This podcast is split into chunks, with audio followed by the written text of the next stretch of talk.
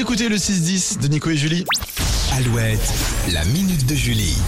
Et on va faire un tour au musée ce lundi dans la minute de Julie. Il existe plus de 1200 musées en France et il y en a pour tous les goûts ou presque en dehors des traditionnels beaux-arts ou d'histoire naturelle. On peut Ouais. visiter par exemple le musée euh, des châteaux en allumettes dans le Morbihan, celui des égouts à Paris, même la vache qui rit à son musée. Fort.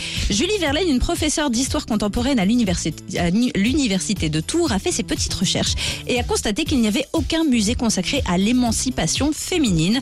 Elle a donc décidé de rectifier cet oubli et c'est à Angers que ce musée inédit devrait voir le jour. Ah ouais. Alors pourquoi Angers? Parce que la bibliothèque universitaire euh, Belleveille abrite déjà un fonds d'archives du féminisme conséquent. Ce musée angevin aura vocation à présenter l'histoire de la lutte pour l'émancipation des femmes dans des champs variés, le droit, la politique, les arts ou encore la littérature. Il sera officiellement annoncé le 8 mars pour la journée internationale de lutte pour les droits des femmes. Et à noter que l'université d'Angers fait déjà vivre un musée virtuel sur l'histoire des femmes depuis 2004. Il s'appelle Muséa. Voilà, c'est une bonne info ça. Ça c'est cool cool. Bah oui, c'est donc à découvrir. Donc euh, très bientôt alors. On va attendre le 8 mars alors. Pour, avoir plus ouais, d'infos. pour avoir plus d'infos officielles en tout cas. D'accord. Eh ben, allez, girl power à fond dans les musées. Euh, restez avec nous, la minute de Julie, bien sûr, à retrouver sur alouette.fr. Et puis toujours plus de 8 avec The Fray et le duo Amel Bent et Dajou. Tu l'aimes encore sur Alouette.